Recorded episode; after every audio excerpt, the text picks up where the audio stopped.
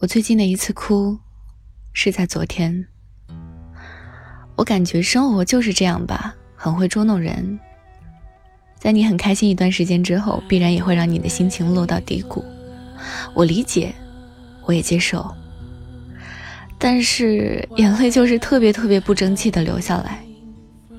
我曾经想过，如果我没有眼泪，我不具备流眼泪的能力的话，会是怎样呢？我哭的时候想的是难过的事，想的是开心的事，想的是明天中午我要吃一顿什么好吃的来补偿自己呢。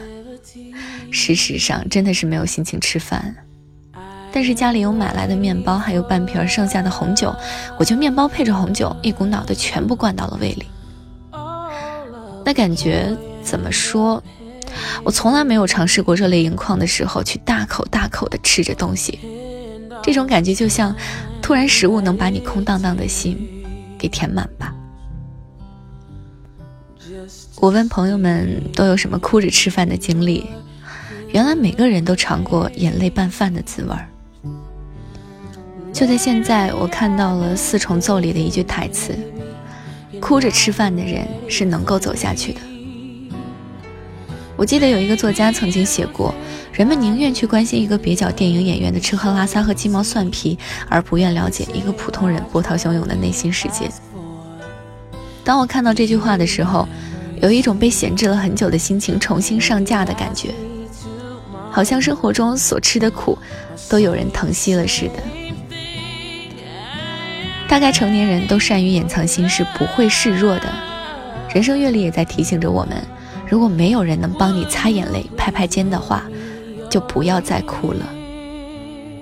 但人有时候就是会情绪失控啊，遇到的委屈、心酸、难过、绝望，会让人忍不住流下眼泪，而且不分场合。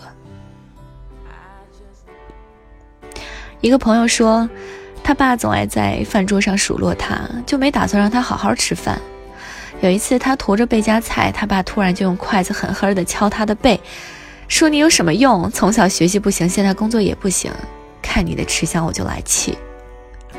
可能是一直以来都被粗暴对待，他一时没忍住，鼻子就红了。一个大男人呐，太丢脸了。另外一个朋友说，他那段时间在赶一个项目，正好竞争对手是他的死对头，搞得他非常紧张，但是再难都熬过来了。没想到有一晚，他和另外一个同事在办公室里吃饭的时候，接到家里的电话，他妈妈跟他说了一大堆糟心的事儿。他在坐回位置上看到油腻腻的饭盒时，眼泪就掉了一下。他平时的形象可一直都是女强人呢，这一下可搞得坐在对面的同事手足无措。还有一个朋友说，他和他姐弟恋的弟弟分手的时候，对方说：“以后你就做我姐姐吧，我去北京还能找你玩呢。”他当时正自己掰着羊肉泡馍呢，想起以前都是他掰好了放在他的碗里，想到以后他再也不会对自己好了，想到他们马上要变成没关系的两个人了，他直接就哭了，边哭还要边笑着吃完羊肉泡馍，告诉自己，分手要体面的。我觉得哭着吃饭一点也不狼狈。哪怕是一个人在肯德基吃汉堡哭，迎来旁边来来往往要上厕所的人的侧目，我也觉得没什么丢人的。我们无法预知生活会发生什么，生理反应优先于心理反应是很正常的，而且这可以说是人生常态了。毕竟人的听觉、触觉、味觉、视觉、痛觉、嗅觉，就是为了让我们感受这个活生生的世界呀。值得庆幸的是。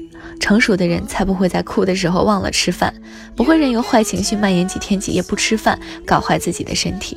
天大的事儿也不会影响自己生活的节奏。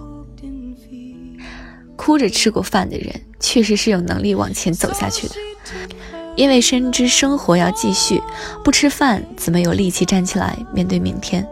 还会有更多的事把你弄哭的。但是，很多路真的不想一个人走啊。我也想有人可以把肩膀借给我痛哭也想在我脆弱的时候有人拉我一把。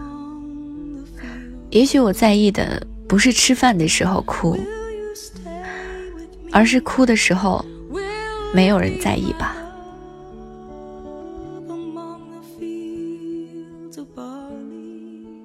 And you can tell the sun